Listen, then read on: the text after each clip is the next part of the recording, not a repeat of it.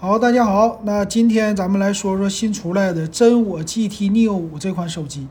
那这个手机呢，最近话题性做得非常好，就是跟红米的 K 六零形成了一个对标。再有就是二百四十瓦的大充电，哎，这次说是官方也说突破行业啊，我觉得是卖点满满呐。那咱们先来说它都有什么样的性能啊？官方的介绍就是二百四十瓦的充电。但是呢，这个二百四十瓦充电呢，只有最顶配十六加一 T 的版本。就你要想体验的话，那售价就是三千八百多块钱啊。你要是不想体验呢，它这次分的版本比较多，有一百五十瓦的，然后还有别的。一会儿详细参数给大家说。然后最有意思的是，因为我没有见到真机。它这个你要想体验二百四十瓦，你需要两个氮化钾的充电器。那具体这两个怎么玩儿，我还不知道。我觉得挺好玩的，所以我要真想体会体会啊。可惜现在不能啊，等到时候看看真机啊，因为真我的真机好像不多。然后这次充电那最快速度九分半就充满，你可以想象啊，反正一分钟你基本上就百分之二十。在之前。呃，OPPO 家一直强调什么充电五分钟，通话半小时。现在你看一看啊，充电九分半，直接给你充满，玩四个点儿没问题。然后它这个二百四十瓦呢，我觉得发热是一个问题啊。还有一个，它官方说了电池效率，说支持到一千六百次的完全充放电啊，这个其实还行。那主要就是发热啊，解决发热的事儿，别的都没毛病。充电速度快，那是很好的呀。希望这个呢，就变成谁都可以买得起，然后各种版本都有啊。你一百二十瓦能够做到，就是全版本都有也可以的。还有一个是外观，它的卖点就后置摄像头的位置。一般来说呢，三个摄像头吧，边上它给你做了一个呼吸灯。他说叫什么呢？电竞的光环系统，这名起得很好，而且呼吸灯玩的很有意思。之前的小米 Mix 系列吧，它后边是有一个小窗的，有个小屏幕，当时没玩起来。小米八吧，我记得，具体忘了啊。反正后边的你要是加一个屏幕，其实玩法呢就没什么意思了。但是一个呼吸灯呢，其实你这个心意吧，咱们说有，但是和之前也很像。但我这个玩法简单呢，是吧？我做一个这东西，增加能多少成本呢？所以这一点就是卖点满满啊，也做了自己家的特色。你拿出去打电话，别人一看，哎，不错，有识别度，有识别度，挺好。然后外观它没有了之前的绿色版，这次新推出了一个紫色版，还是两条杠，那别的机身没啥。还有一个可能你会关注，就是它的厚度啊。一会儿咱们详细参数接着说。然后这款手机呢，主打的还是电竞啊，很多人拿它玩游戏。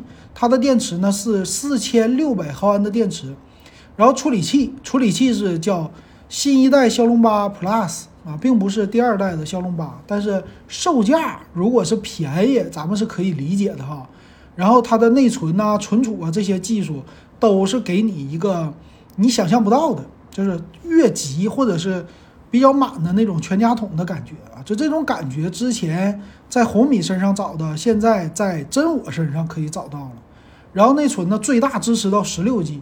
最近我们的群里群友一聊天，就是要不要整个一 T 的版本？哇，这一 T 的存储怎么用啊？大家都在想这些东西，所以这就是话题满满，挺好。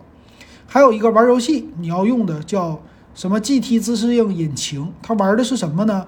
第一就是屏幕是一百四十四赫兹刷新，一点五的电竞屏，它是上边一个极点屏，底下一个小下巴。那这一点屏幕的素质还是 OK 的，而且分辨率是比较的高的啊，挺好。还有呢，就是说直屏，呃，你不是不喜欢什么曲面吗？我这个给你了，你不用纠结了吧？而且我的刷新率呀，什么触控采样率呀。都非常的高，而且我还有运动补偿，它是有一个独立的显卡，那主要就是做运动补偿的事儿啊。另外，官方说了散热，这不值得说了。还有摄像头，摄像头呢其实没有超出太多，因为玩电竞的手机它不会说主打多么强，什么徕卡呀，什么那些别的牌子哈苏啊这些的不会往上贴标签了。反正我就满满的性价比给你就完事儿了啊。后置有一个叫五千万像素的主摄，啊，别的它官方没有介绍，我估计有的会拿两百万像素凑数啊，就五千万、八百万、两百万这种常规组合，但是呢可以接受，为啥呀？你性价比别的方面已经提高了，对吧？摄像头我也没打算拿一个游戏手机怎么玩啊？啊，摄像呢，拍照啊，它就是突出了一个属于是运动补偿，或者是还有一个运动防抖啊，别的没啥。还有一个最新的真我的系统，咱们来看看详细参数。真我的 GT Neo 五它值不值得买啊？那首先第一个，它用的处理器并不是最新的啊，骁龙八 Plus 新一代的，呃，算是上一代，但是呢，售价会有所降低，所以它为了成本的考虑可以理解。那么内存呢，用的是新的 LPDDR5X 的技术，值得给它点赞，这是旗舰级的。内存呢有八个 G、十二个 G、十六个 G 的啊三种版本，存储呢 UFS 三点一的，那不错啊，可以理解，都算是上一代的旗舰。所以最高你可以买一个十六加一 T 的版本，充满想象。当年老罗的锤子玩一 T 的时候是什么样的感觉？大家都是说这玩意儿用不上，买不了。但是现在你整个一 T 的，我觉得还行，还行，尤其是你的抖音呐。或者你的微信呐？这里边的东西很多的时候，一 T 存起来是比较好的哈。尤其是你要拿它去拍个视频啥的。这个屏幕的素质是 OK 的，啊，一点五 K 的屏幕，屏占比百分之九十三点六九，稍微的少一点啊，这屏占比，但是够用。那 LED 呢？AMOLED 呢？这些人家官方没有说，那啥意思？出于成本的考虑，充电呢，默认是一百五十瓦。呃，两个电芯，两块电池，然后是二十伏八安的一个充电器，高级的这个是二百四十瓦的版本，是两个两千三百毫安的电芯儿，然后是二十伏十二安的充电器，都是 Type C 的接口。那这个充电器里边应该是呃两个氮化镓的芯片吗？合成一个充电器？这不知道，老金不知道。但是就算你是普通版本，一百五十瓦，我觉得也是很够用的，挺不错的了。后置这摄像头啊，五千万像素和我猜的一样啊，啊，素质不能说特别高。然后八百万像素的超广角，两百万像素的微距，一般般了。前置摄像头一千六百万像素也是够用的，所以日常的拍照、拍视频、发个什么抖音呐，这些都不在话下。但你要说性能特别强，在拍照方面那就不行了。然后双五 G 的双卡双待，蓝牙五点三。双频的 WiFi，并且有 WiFi 六的支持啊，这一点挺好的吧？